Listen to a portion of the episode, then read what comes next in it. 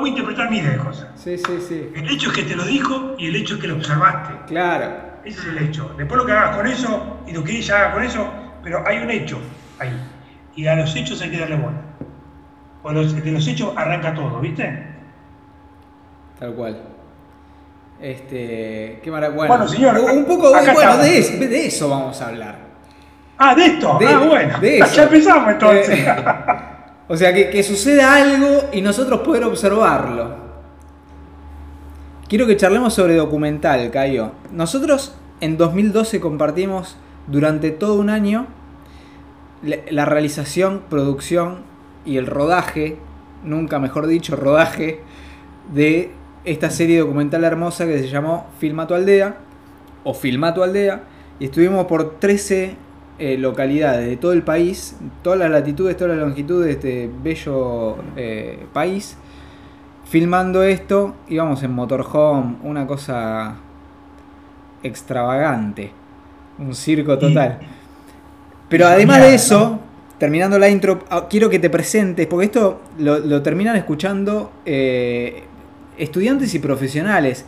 Hay mucha gente que viene a, a la escuela y a los talleres que ya son profesionales, son comunicadores, son periodistas, son eh, qué sé yo, eh, que- gente que está o cursando posgrados o maestrías, antropólogos, gente que quiere eh, nutrirse de lo documental audiovisual y que viene de algún palo en donde no tuvo académicamente eh, por ahí lo que podemos transmitirle nosotros desde la experiencia de haber vivido y formulado una especie de transmisión de esas experiencias a través de talleres, prácticas y esto, relatos de cómo fue hacer tal cosa.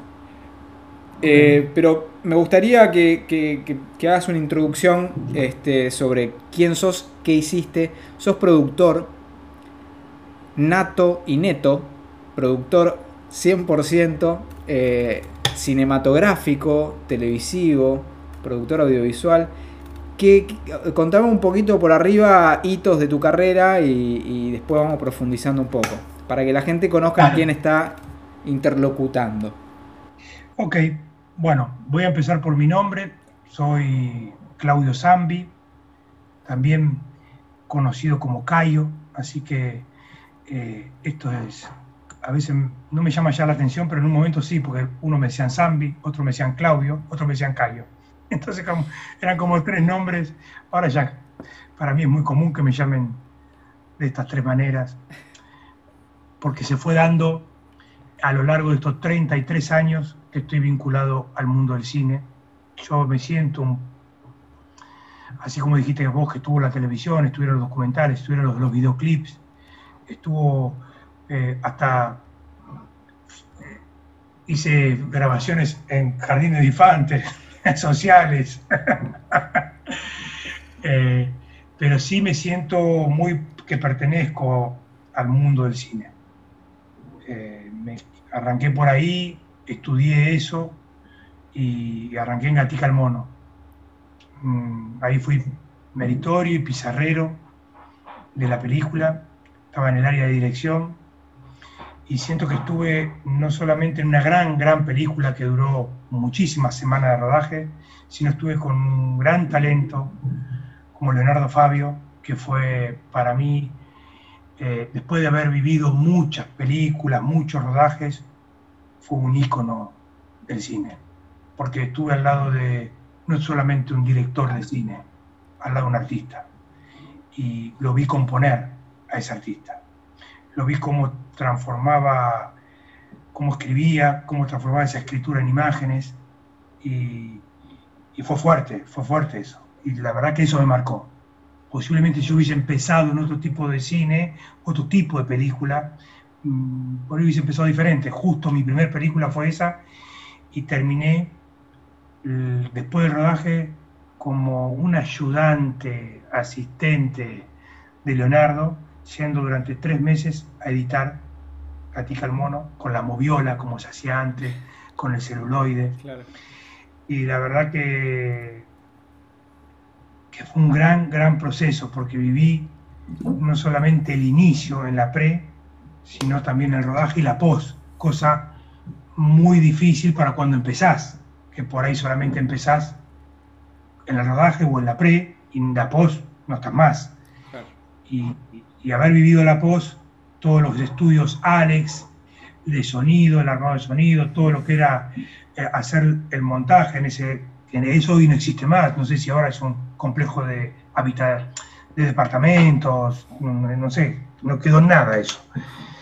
Así que agarré la última etapa del cine de oro, la gente que laburaba en los estudios, en los estudios Baires, en los estudios Lumington, eh, y donde ellos traían toda una cultura, y los agarré ya casi mayores, grandes, muy grandes, gente de 60, 70 años, y yo era un borrodito de 20, y donde los escuchaba el amor por el cine. había una cultura del amor. Y eso fue lo que me transmitió Leonardo. por eso digo, muy difícil, después de haber hecho un montón de cosas como quisimos, las que hicimos, muy pocas veces se encuentra amor. Entonces, este, cuando te toca un proyecto como el que nombraste al principio, que trabajamos juntos, yo lo veía eso. Por eso decía, disfrutémoslo. ¿Te acordás cuántas veces decía, disfrutémoslo? hijo, esto no pasa. Esto no pasa. Porque cuando venís viviendo esas cosas, Paco, de tantos años, eh, hay que hay que tirarse de cabeza. Es una, es una pileta de natación y ahí nadamos como peces en el agua nosotros. Porque si vos tenés la posibilidad de ser creativo y yo tengo la posibilidad de ser creativo y cada uno los tiene la posibilidad de ser creativo, es una fiesta. Es una fiesta. Es la magia del cine. Es la magia del cine, porque muchas películas a veces nos. Películas o proyectos audiovisuales nos paramos en el lugar de querer tener razón. Y cuando querés tener razón, las cosas no suceden. Las cosas suceden cuando te paras en el lugar de que suceda. es tan difícil transmitirlo en palabras, ¿no? Eso, eso que nos pasa oh. en ese momento, es una cosa de maravillosa. De repente te elevas y algo está pasando y de, construir eso para entender qué pasó y tratar después de, de transmitírselo a persona como para, che, es por acá. Vos sabés que Leonardo decía es como enamorarse, ¿viste? A la primera vista de alguien y esas semanas que estás, que no podés dormir, que tenés mariposa en la panza, que decís, esto me cambió la vida. Bueno, creo que tiene que ver con eso. creo que tiene algo, algo. Él decía eso y hoy, hoy después de mucho tiempo, eh, viviendo algunas cosas, recordando, decía, es eso, es ese, es ese amor a primera vista, ¿viste? Es eso, es, es una maravilla. Es como sentirte, es como sentirte eh, que lo que te gusta, lo que estás haciendo, que la vocación fuese el cine o fuese otra cosa, o es como que de golpe te empezás a encariñar con las cosas y si pasa una persona por ahí, la ves linda, ¿entendés? Empezás a ver cosas, es increíble. Hasta arreglar un cable te entretiene. claro. Es de loco, ¿eh? Te digo que es un estado de ánimo. Para mí es un estado de ánimo, es una emoción que te entra y es un estado de ánimo que, se instala. Y, me ha pasado muy pocas veces que decir, no lo quiero perder esto. Ejemplo, ocupas. Claro. Con todo lo difícil que fue. Teníamos año 2000, 20 años menos. Y era difícil, por los lugares, por las noches, por la forma en que producíamos. Éramos ocho locos caminando, vagabundeando por la ciudad, así, con una cámara en el hombro. Así fuimos ocupas. Vos te, has caracterizado por eh, laburar eh, ficciones de manera, lo voy a decir eh, de forma políticamente poco correcta, te has caracterizado por producir tanto cine como televisión o miniseries de manera documentalosa, ¿no? Como has logrado mezclar eh, como dos formas de laburar, en donde por ahí la producción netamente cinematográfica, nosotros la mayoría de los productores los conocemos trabajando de un modo, pero vos quizás devenga de esta primera experiencia que has tenido eh, en el cine argentino con Leonardo Fabio y esta emoción que me contás, pero y después haber laburado con Bruno, con Bruno Estañaro, que, tiene una forma este, también muy documental de realizar sus ficciones. ¿Qué, no te digo comparación, pero ¿dónde ves ese, ese límite borroso entre producir ficción de esa manera y producir documental?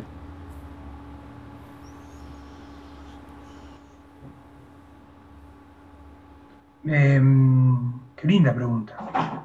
Buena pregunta, Paco. Em, de las dos maneras que yo las viví, tanto el documental como el cine, hablando de Fabio y hablando de Bruno, otro gran talento, a quien quiero mucho y lo aprecio, como Bruno, eh, yo viví lo artesanal. No viví tanto la técnica y la táctica. Viví lo artesanal. Después con el tiempo fui poniéndole técnica y táctica. Pero haberme criado desde lo artesanal y ver cómo se elabora un proyecto, cómo se escribe, cómo se piensa, cómo se duda, cómo se va para atrás, cómo se va para adelante, y ese tiempo que parece un tiempo que para una persona técnica y táctica es un pérdida de tiempo, para mí era valioso. Para mí yo veía una construcción desde un lugar donde no sé por qué siempre está saliendo esto del matrimonio, de los amores, no sé, porque es como construir un matrimonio. Es como construir. Porque es una relación. es, una, es como construir, che, pasemos a charlar sobre lo que tenemos que charlar. Hablemos de lo que hay que hablar. Y no hablemos de lo que no hay que hablar. ¿De qué hay que hablar? Vamos a hablar de esto. Entonces ahí empieza una construcción. Nosotros con las palabras también nos engañamos mucho, ¿viste? Nos damos un poco de giro por la cabeza para engañarnos y tenemos que hablar del blanco y hablamos del negro todo el día y del blanco no lo tocamos. Bueno, hablemos del blanco. Eso fue lo que me pasó con, el cine. Me dio esa posibilidad de tener una mirada más terrenal. y el documental me llevó más terrenal. Vos pensás que mi primer día de rodaje había en Gatica el Mono 2.000 extras. Entonces, todo es, todo era lo grande. Después decía otra, y todo era 70 personas, 80 personas. Y cuando empezamos, ocupas, ocho tipos te dijeron. Había más gente, no quiero, por favor, que escuche esto, pero por momentos la gente decía, váyanse a dormir, si estamos hace 16 horas vamos, así mañana descansamos y nos quedábamos, ¿viste? Entre ocho. Había hubo ocasiones que fuimos a cuatro personas, camarógrafo, sonidista, el actor, que Rodrigo ahí también, fenómeno. Rodrigo ahí le puso una garra enorme. Y todos los actores. La verdad que creo que Ocupas nos llevó a, a ese lugar. Y el documental, este lugar terrenal, el documental te hace poner los pies a la tierra.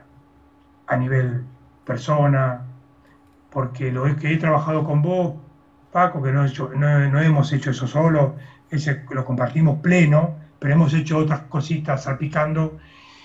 Y, y yo tener que ir a grabar con un camarógrafo, un sonidista y yo productor, tres personas, yo me sentía como vacío, porque digo, che, siempre estuve rodeado de 2.000 personas, o 3.000, o 330, 80, y eso te hace decir, che, mi equipo es el camarógrafo, el sonidista, Bruno o el director, yo y el que edita.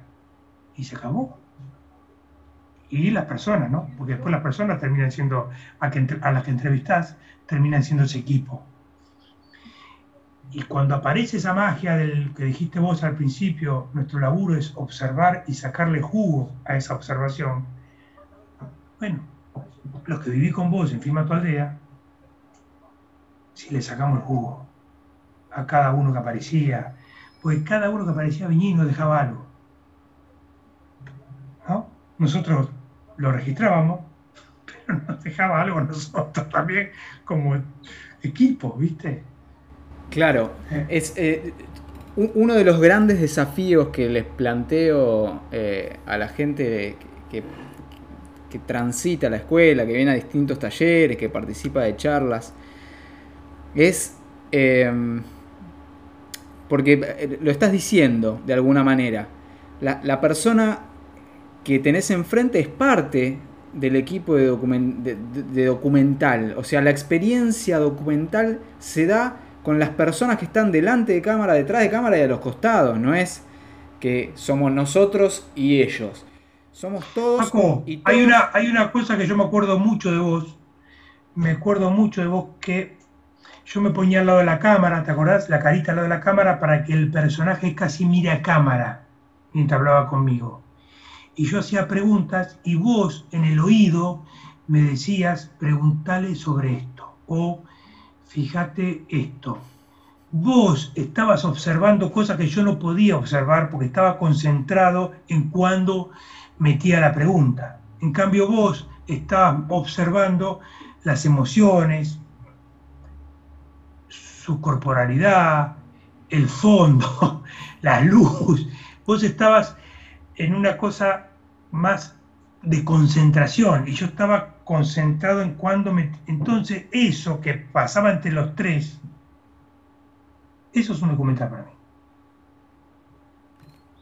Eso es un documental. Hermoso lo que acabas de decir. Hermoso. Es, es, increíble que estés diciendo lo mismo que digo yo sin habernos puesto de acuerdo antes. Y vos lo estás diciendo con tus palabras y de tu experiencia propia. Y no porque quien haya cumplido ese rol en ese momento haya sido yo y vos hubieras estado también en ese no, equipo. No, no, porque, porque no, después me pasaron otras cosas y yo las llevé a otros lugares y le decía al cámara o al que estaba ahí, fíjate si se me escapa algo pues yo no puedo fijarme si a vos se te escapa algo porque vos estás ahí adentro, en el ojo. Pero fíjate, entonces, viste, se daba esa. Se, da, se dio varias veces. Pero es eso, para mí es eso. Entonces eso te, hace muy terrenal. ¿Viste? Y creo que tanto Bruno como Leonardo, más allá de compararlos en mi mundo, porque lo vivía el dos, grandes talentos, yo creo que fueron grandes. Bueno, Leonardo eh, Bruno sigue siendo, ¿no? Obvio. Eh, tienen eso en el set. Entonces digo, ¿por qué fui a lo artesanal?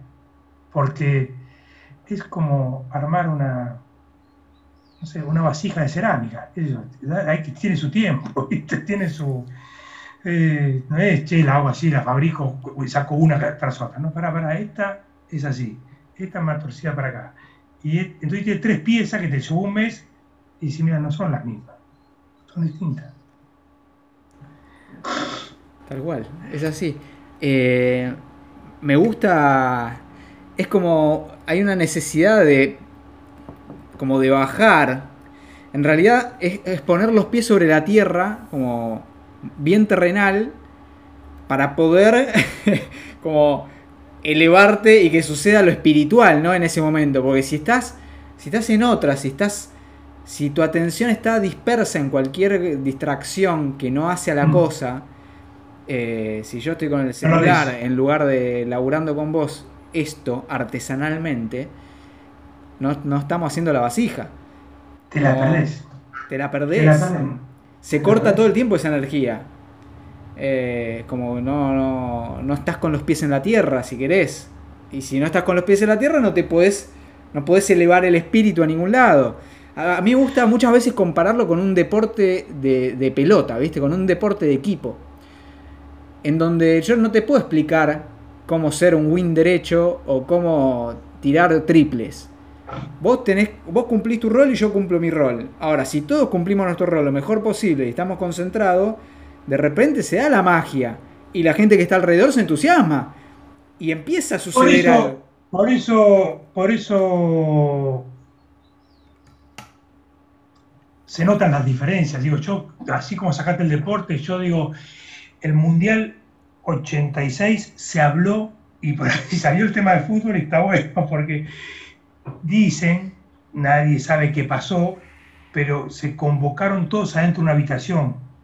Es muy famoso esto. Y nadie va a contar nunca nada de lo que pasó en esa habitación. Pero se cerraron y se dijeron, vamos a hablar de lo que hay que hablar. Que lo dijimos hace un rato. ¿Hablamos de negro o hablamos de blanco? Y en esa habitación se dijeron de todo. De todo. Y esa charla terminó con una copa en el año 1986. Porque el objetivo de la charla fue, nos decimos de todo, pero de acá salimos todos amigos. Entonces, esa fue lo que se dice, la leyenda. No sé, yo escuché eso o por ahí quiero escuchar, quise escuchar eso y digo lo que digo. Pero, me parece que si eso fue así, qué lindo poder hacer eso en cada proyecto. Para decir, che, antes de empezar, hablemos de lo que hay que hablar. Tal cual, lo esencial, ¿no? Por eso creo que el documental tiene algo muy parecido a este mundo del cine que yo viví, que es, se llama la investigación. Llamemos la investigación. La creatividad. La búsqueda de qué estamos contando. ¿Para qué estamos contando esto? Entonces, que ya no es para quién, sino es para qué. ¿Para qué haces esto? ¿Para qué quieres contar esto? Y ahí empieza una búsqueda de investigación interna y del personaje o de la historia. Y, te digo que por ahí, cuando me dijiste presentarte, dijiste sos productor, y me gustó porque soy productor de verdad y me siento productor, pero me siento también que esa palabra de producción o productor hace mucho tiempo eh, en un punto se, se banalizó, se, no tuvo el prestigio que para mí tiene. Y yo no sé si tengo el prestigio, pero sí la defiendo como palabra, porque creo que el productor, siempre digo lo mismo, Paco, si vos sos director y tenés tu proyecto, y lo escribiste y lo contás, estás soñando, estás idealizando algo. Y si yo me acerco al lado tuyo como productor y digo, dale, te acompaño en tu sueño, la pregunta es, ¿quién es el idealista? ¿Es uno o son los dos? Y ahí es donde entra la artesanía. Ahí es donde cuando digo te acompaño, vamos. Ahí es cuando, cuando se construye y se empieza a construir un camino. Entendiendo que, que hay dos locos, que hay dos soñadores. No es mi sueño solo y nada más, porque lo escribí, porque lo conté, porque lo tengo. No, Fíjate, loco me está diciendo que me acompaña. Claro. o sea, eh, eh, eh, probablemente esté más loco el productor, que no solo, o sea, el, que tiene la idea de, la realización audiovisual que quiere hacer, tiene la idea y realmente confía con que la puede hacer. Ahora, el otro tiene que confiar no solo en sí mismo, sino en el otro, que el otro tiene la idea y que no existe. Eso no está concretado. Vos venís a ser como la persona que va a traccionar una especie de rueda imaginaria que tiene un otro en su mente. Algo completamente abstracto. Por, eso hay que hablar, por eso hay que hablar de eso. hablamos de negro o hablamos de blanco. Ahí, te digo, te voy a acompañar. Entonces ahí inmediatamente, si me vas a acompañar, quiero contártelo. Y quiero escucharte. Porque no es tener razón, como dijimos recién. Es vamos a hacer que las cosas sucedan. Yo qué sé, Paco, está, está buenísima la charla, me llevaste a un lugar. Pero bueno, eh, es esto, ¿viste? Eh, es, esto que lo veo de una manera y que puede ser de otra también y que no. Y, cada proyecto tiene su mundo y cada proyecto hay una frase muy linda que aprendí cuando estudié teatro, que eh, el profesor de teatro decía, todo lo que nace quiere vivir. Entonces nos tenemos que agarrar de ese lugar decir, che, mirá, quiere vivir, vamos. Hay que llevarla, ¿no? retomo con algo que me quedó en el tintero de hace un ratito, que te estaba tratando de decir algo y me fui por las ramas, que era, em, a mí me gusta esta cuestión de, de que los mal llamados personajes del documental, las personas que interactúan con nosotros, que en definitiva y en la mayoría de los casos es gente que, que viene a ser también esta especie de, de, locos productores, pero que se exponen a sí mismos, porque vos le contás tu idea del documental y te abren la puerta de su casa, te abren su familia, te abren su vida y te lo dan y te dicen, toma, acá está para que vos cuentes el cuento que querés contar. Una cosa rarísima, que sucede solamente en el documental, porque en una ficción, bueno, es, eh, el laburo del actor es interpretar una idea que es, o sea, ese es un trabajo creativo en, en un equipo creativo. Ahora, cuando trabajas con personas, con lugares, con animales, con seres, con... Cuando sucede esa relación, la gente te está dando algo. Y a mí eh, me gusta cuestionar mucho esto que viene por ahí del periodismo, de, lo que garpa, lo que no garpa, eh, de, sacarle el jugo, de exprimir a la gente las cosas. Yo entiendo la metáfora a la que ibas, pero sé eh, por experiencia que vos no exprimís a la gente ni vas en busca de sacarle el jugo. Es como si recibieras con las manos abiertas un néctar en realidad pero no es que no es que vamos a exprimir a la gente ni, ni, ah no ah, vamos con este porque a este le podemos sacar jugo o esta situación es en realidad es como una decantación medio natural que sucede y eso también hace al arte documental el no forzar algo y el, y el darle su tiempo viste como que se asiente la cosa y que y tener la paciencia de que eso vaya cayendo de a poquito ¿Te, acordás? La y, exacto, y, poner la potencia, toda la potencia en la escucha, porque el otro necesita ser escuchado. El otro necesita contar. Vos me, dijiste, una, vamos a hacer una entrevista, y acá está pasando un documental, Paco, entre nosotros dos. ¿Vos me entendés? Es decir, pues está bueno que el otro te escuche, más allá de lo que uno tenga para decir o no pero poder decir las cosas y que alguien te escuche es tan analógico. es la experiencia humana, ¿cierto? Entonces, si el otro te escucha de esta charla, yo tengo que decir gracias. Porque puede ser una charla para algo o puede ser una charla de bar. Pero que el otro te preste el oído, su tiempo,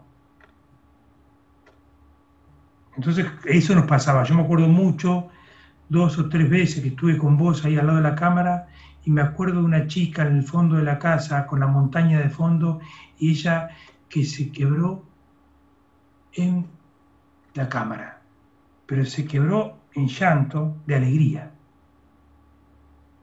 de que esos chicos que ella era profesora y esos chicos que tenían la posibilidad de poder hacer un cortometraje y tener una experiencia, ella lo veía como un momento de felicidad en su vida. Y cuando pasó eso, nos quedamos los dos, ¿te acuerdas cómo estábamos? Nos quedamos así, y con esa montaña de fondo. Encima. En medio de Catamarca, con una Catamarca. rural que de repente estaba como atravesada por esa experiencia junto con nosotros, ¿no? justo con nosotros, y nosotros también estamos viviendo eso, de poder haber llevado una experiencia nuestra, enseñarla.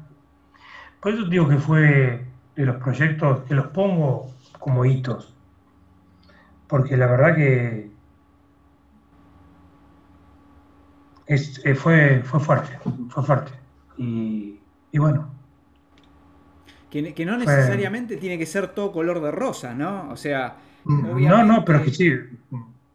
Porque hasta que son necesarios los conflictos, las divergencias, los distintos caminos. Porque hay que hablar, porque hay que hablar de lo que hay que hablar. Porque no hay que esconder las cosas. Porque si las escondes es un laburo de mierda. Mira, yo utilizo mucho, tengo un gran amigo, al que considero un hermano, que es Javier Leos. Javier Leos eh, es un productor, para mí, tan tranquilamente puedo decir que es lo mejor de la Argentina. Aprendí mucho a ver como productor. Tenemos la mirada parecida, somos de barrio, yo de Quilmes, él de Lanús.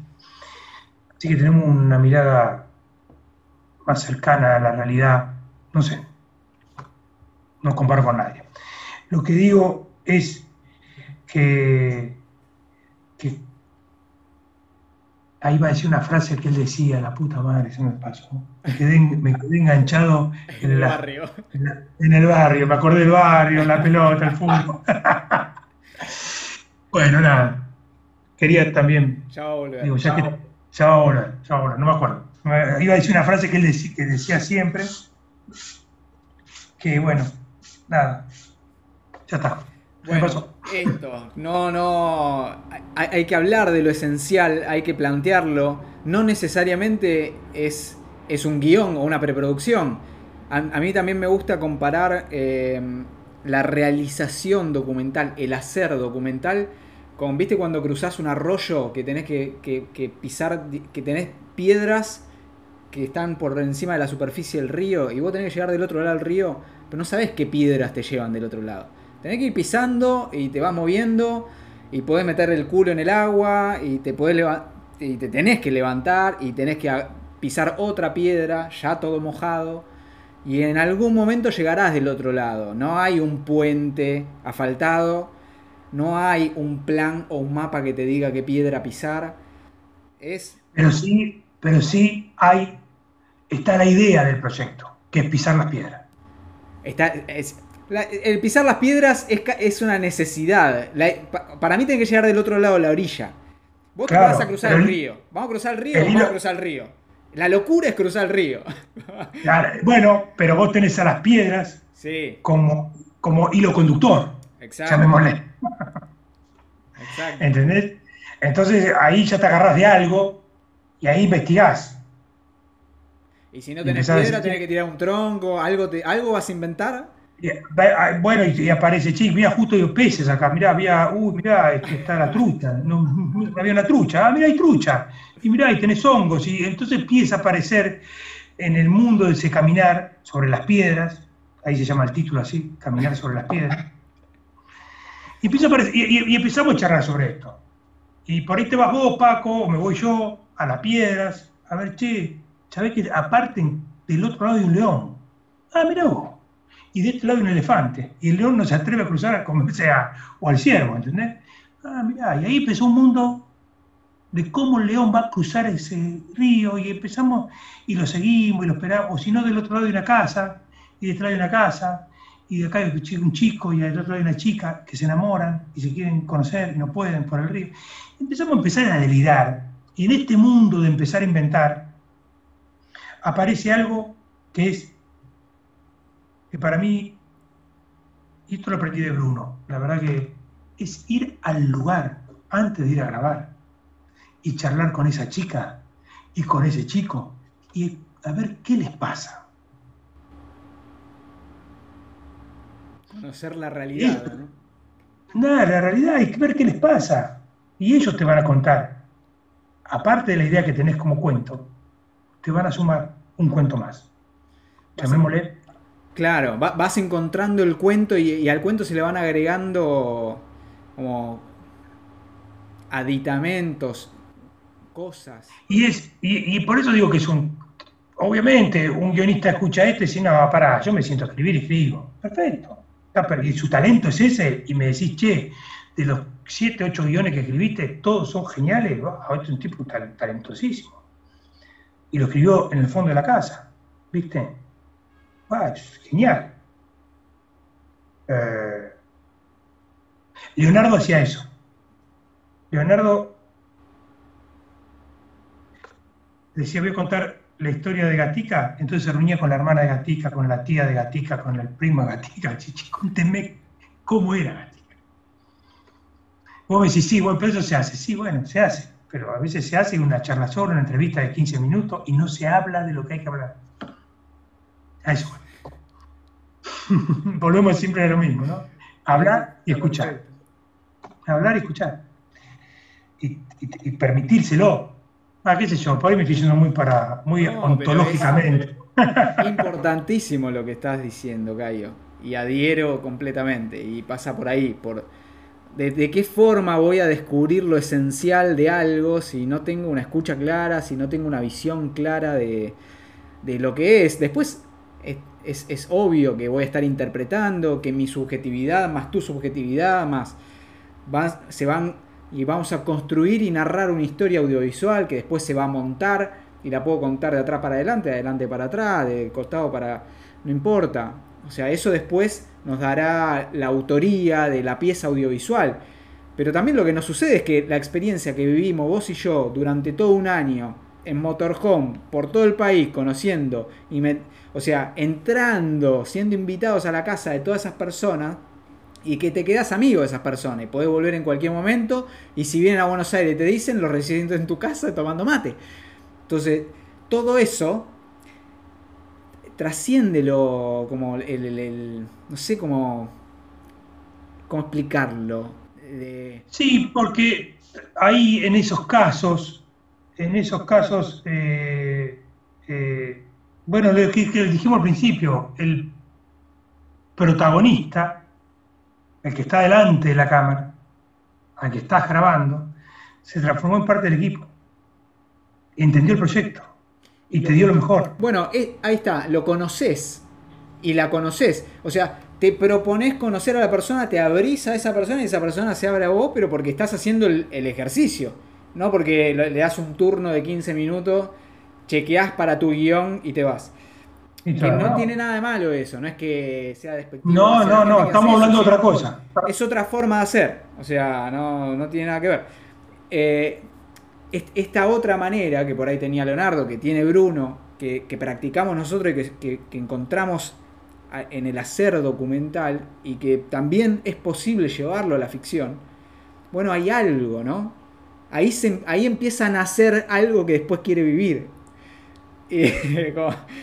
por ahí y me parece una maravilla y quería charlar con vos sobre todo esto porque reconozco esa, esa habilidad esa destreza que, te pasa o no te pasa, ¿viste? Como, ¿cómo le pega a Messi a la pelota así y la clava en el ángulo? No sé, boludo de Messi, como.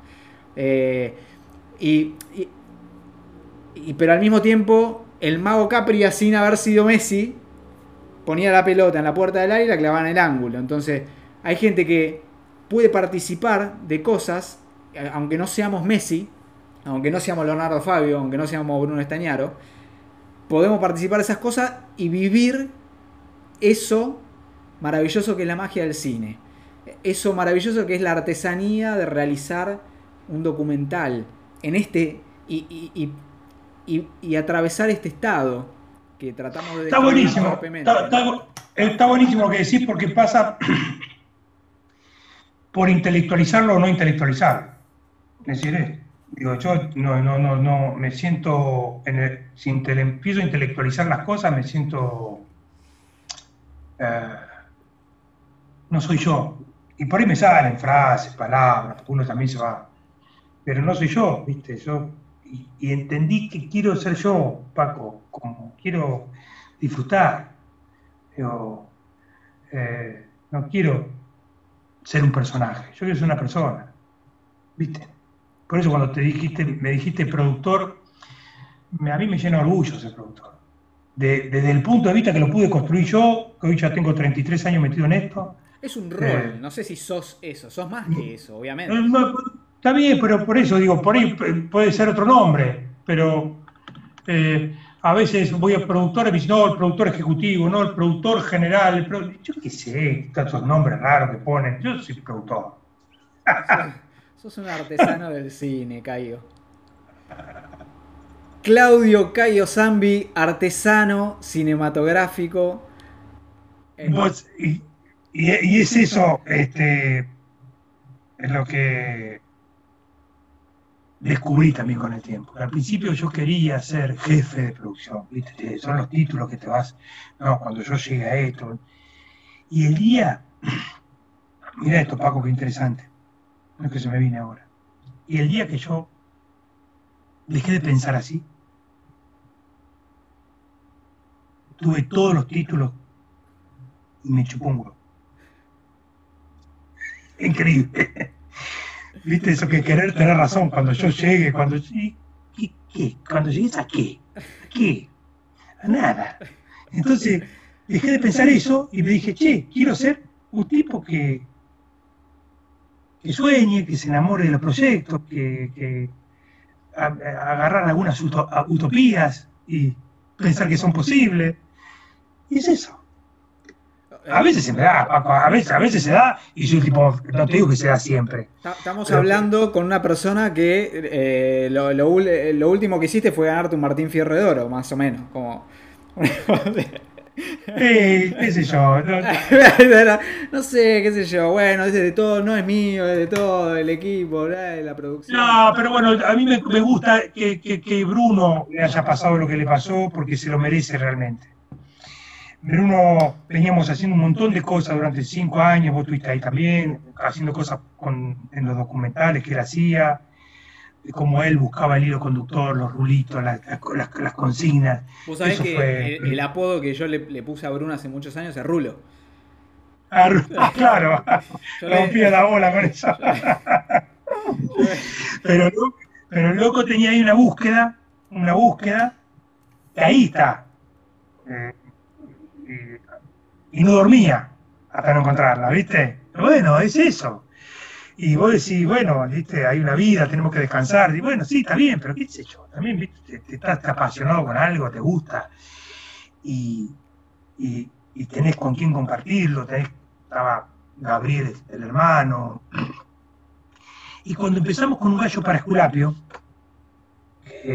empezamos la investigación, las charlas, y nos metimos en un mundo, no digo peligroso, pero sí investigar cosas eh,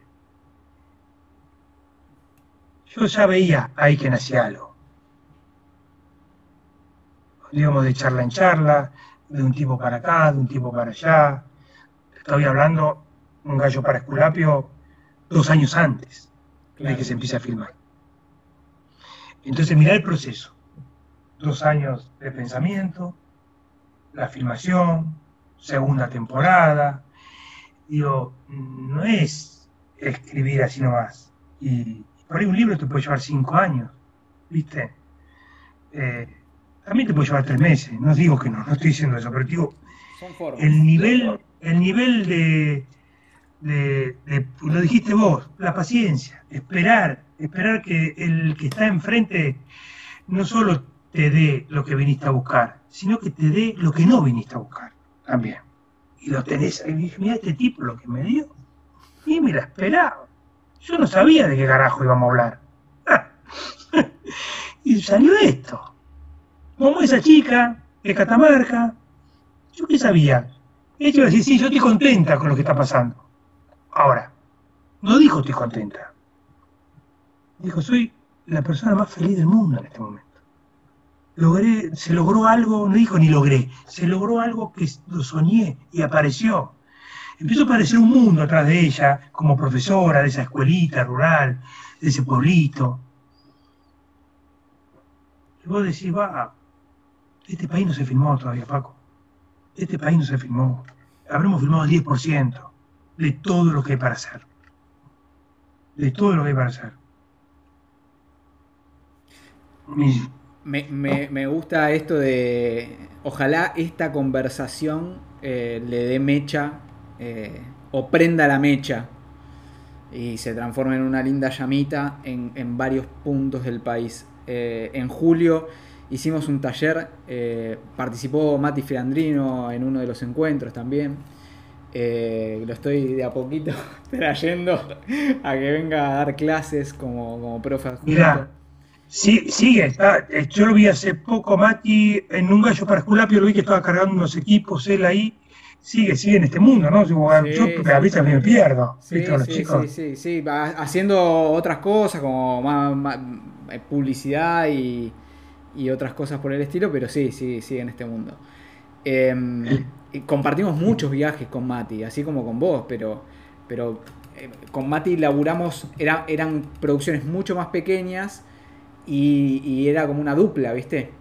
Entonces empezó a generar como una simbiosis que también con, sus diferencias y con sus blancos y negros, pero siempre eh, puliendo y decantando al final del partido qué es lo que pasó, qué es lo que no pasó, qué es lo que tendría que haber pasado y qué nos pasó a cada uno de nosotros y qué, qué flotó, qué no flotó. Así que eh, me fui por las ramas, pero lo que te quería decir es que mucha gente eh, de toda Argentina, incluso de Latinoamérica, está, va a escuchar esto y es muy, muy interesante que la gente propia del lugar empiece a narrar sus lugares. Y tiene miles de historias, miles de historias. Hay, eh, y aparte eso, el viajar, el hacer documentales, digo, a mí si le agradezco algo a la industria audiovisual fue la posibilidad de conocer toda la Argentina, la verdad. Y, y en ese laburo de búsqueda, buscás. Y yo me he enterado de tantas historias, que por ahí nos quedamos, en, bueno, hay historiadores que se dedican a esto, pero vos si te metes y decís, no, mira, la cautiva, el cacique, eh, acá existió una persona que hizo tal cosa, y que fueron héroes, héroes, o fue un camino del héroe, ¿entendés? Porque a veces queremos contar eso. Porque en este país hay héroes, y no los contamos. ¿Me entendés? Es como una especie de antropología sin marco teórico, ¿no? Lo que terminamos haciendo es una cosa. Claro, y ahí, ahí vos decís, che, ¿cómo existió esta persona acá? Y no sabíamos que existió. ¿Cómo existió esta historia acá? Y nadie bueno, hace, 200 años se silenció y se autosilenciaron un montón de historias para, para autopreservarse y sobrevivir. Lo que sucedió en Latinoamérica y en Argentina, eh, sobre todo, fue una masacre. Fue hay, los pueblos originarios de América que, hace, hace dos abuelos para atrás. O 100 años y 100 años. 200 años, no es tanto tiempo a nivel histórico. Gente que vivía o sea, pueblos que vivían hace miles de años en estas tierras. Mirá, lo que está diciendo, Paco, porque cuando hicimos Filma tu aldea, que recorrimos toda gran parte del país, nos sentíamos orgullosos de nuestro país. En ese momento, ese año, era orgullo ir conociendo gente. Eh, y nos hicieron creer que no tenemos que estar orgullosos de nuestro país. Es decir, tapando las historias, tapando, no sé. Hay, personajes de la historia que, no son conocidos y que son geniales, ¿viste? Geniales. Invisibilizando, ¿no? Un poco también esto de vamos y ponemos el ojo, el, el oído, la luz, iluminamos zonas que estaban oscuras porque sí o adrede, ¿no? Como algo que se tapó, lo destapamos y lo mostramos. Ah, miren lo que había acá. Un poco también es ese ejercicio, ¿no? Como de. de, no, descubrir en el sentido de Américo, descubrí América y esto ya existía. O sea, nosotros simplemente vamos, eh, le ponemos la cámara, le ponemos el micrófono y, expandimos esa voz que, que está ahí. Está ahí para contar algo y tiene algo que contar. Digo, me parece. Sí, sí, sí, no, bueno, está bueno, está bueno. Me, acordaba de, la, habitación del Mundial 86, cómo, se descubrieron. ¿Entendés? Cómo se descubrieron como equipo, como personas, como seres humanos, más allá del talento de cada uno, del fútbol. Esto que decías vos. Bueno, pero eh, eh, el, talento humano. Claro. Fue que en esa habitación salieron unidos, no, no divididos. Porque Exactamente. Esa, situación, esa situación desde el cuarto oscuro puede suceder, sucede en todas las producciones. Ahora, si salís unido o dividido, tiene que ver con la calidad humana. No, no, no si es buena o mala, es por el momento y cómo están los astros de esas personas en ese instante, por lo que sea, por, por las experiencias de cada uno. Pero de esa habitación puede salir unido y ganar o divididos y perder. Eh, sí, bueno, obvio, obvio, obvio. Por eso se logró lo que se logró, porque mm, se salió, se di, bueno, se habló de lo que había que hablar. Sé que me estaba acordando, mientras hablabas, de en la imagen, Hay una película que es La extraña vida de Warren Beatty, es así, de Walter Beatty, Mitty, no me acuerdo bien el nombre. La escena de John Penn esperando al león blanco, al tigre, no sé, de Bengala, no sé qué mierda que estaba. Eso, cagándose de frío y esperando para sacarle una foto. Como la película Cigarros, cuando él saca la misma foto todo el tiempo de la puerta del, del, kiosquito que tiene. Y el otro, que es el artista, el intelectual, que es William Hart, le muestra un book y le dice, mira la foto. Y el artista hace así. Son todas las mismas, le dice. No, no, no, pará, no son las mismas. Empezá de vuelta y vamos despacio. Acá está Rosita. Acá está el perro de la esquina. Acá llueve, le dice. Acá está nublado. Da vuelta a la página.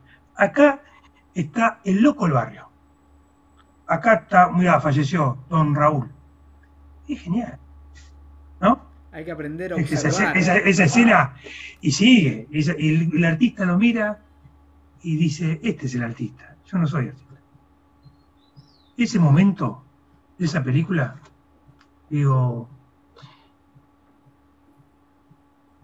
me, me hace sentir a lo que venimos hablando, Paco.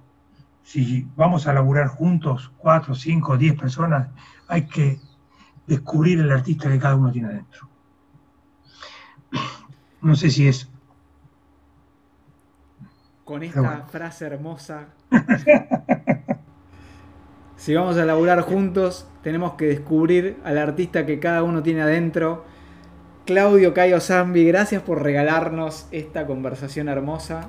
Hace mucho tiempo que no hablábamos, es como si hubiéramos hecho ayer ese viaje desde el confín de la Patagonia en un Corsa blanco hasta la ciudad de Buenos Aires. Escuchando fuego, mantello pléndido, fuego. Teníamos un solo CD. Lo escuchábamos 500 veces. No funcionaba la radio en medio de la ruta y desde la Patagonia hasta Buenos Aires vinimos con Cayo los dos solos escuchando un CD único en un Corsa alquilado. Qué aventura maravillosa el ah. documental. Qué linda historia, ¿eh? qué linda, qué linda, qué linda cosas. Paco, nada, yo agradecerte, agradecerte esta invitación, me llevaste a un lugar que, hace mucho que no hablo. Y, y, bueno, nada, ojalá, ojalá, si vos decís que esto es una llamita que puede prender, ojalá a quien escuche esto, hay que contar historias, hay que contar cuentos todos venimos de una cuna que nos dijeron alguna vez, había una vez. Entonces la gente, porque si yo te digo, Paco, eh, che, acá afuera hay un ruido, se accidentó alguien. Vos en tu cabeza lo primero que vas a decir es, contame qué pasó. Entonces vos querés un cuento. El público quiere un cuento, nosotros los productores queremos un cuento, los directores quieren un cuento, el equipo quiere un cuento. Todos queremos. Entonces hay que contar cuentos, historias, narrar, no sé, llamémosle el nombre, pero, y bueno, y hacer el mejor cuento posible. Y creo que la Argentina, hablando de la Argentina, por esto que hay un montón de historias. Y ojalá, si alguien puede ir con un celular, porque ahora ya se filma de cualquier manera, a buscar esas historias, a contarlas de alguna forma, ir a buscarlas. Porque están, están. Y vos te dicen, ¿cómo hago para hacer esto? Bueno, andá y entrevistar a una persona, y sentate y escribí, investigá, buscá. Eh, no, y ahí está el secreto. En poner el culo en la silla, como lo bioquímico, te está todo el tiempo en el ojo. Bueno, es eso. Y buscando, y tener la apertura para buscar, ¿viste? Y no tener razón. Gran consejo. No tener razón nunca. Bueno, Paco, gracias. Muchas gracias. Abrazo, loco, a la distancia y, con barbijo. Y con barbijo. Ah, con distancia social e higiene respiratoria. Y, los sanitizantes, qué sé yo, todo este quilombo que nos estamos metidos. Cuídate mucho. Ojalá pase. Te mando un abrazo enorme. Gracias por, por el regalo. No, gracias a vos, Paco. Gracias por la invitación. Estuvo buena, ¿verdad? me, me gustó mucho. Gracias, ¿eh? Que estés bien. Chao, chao.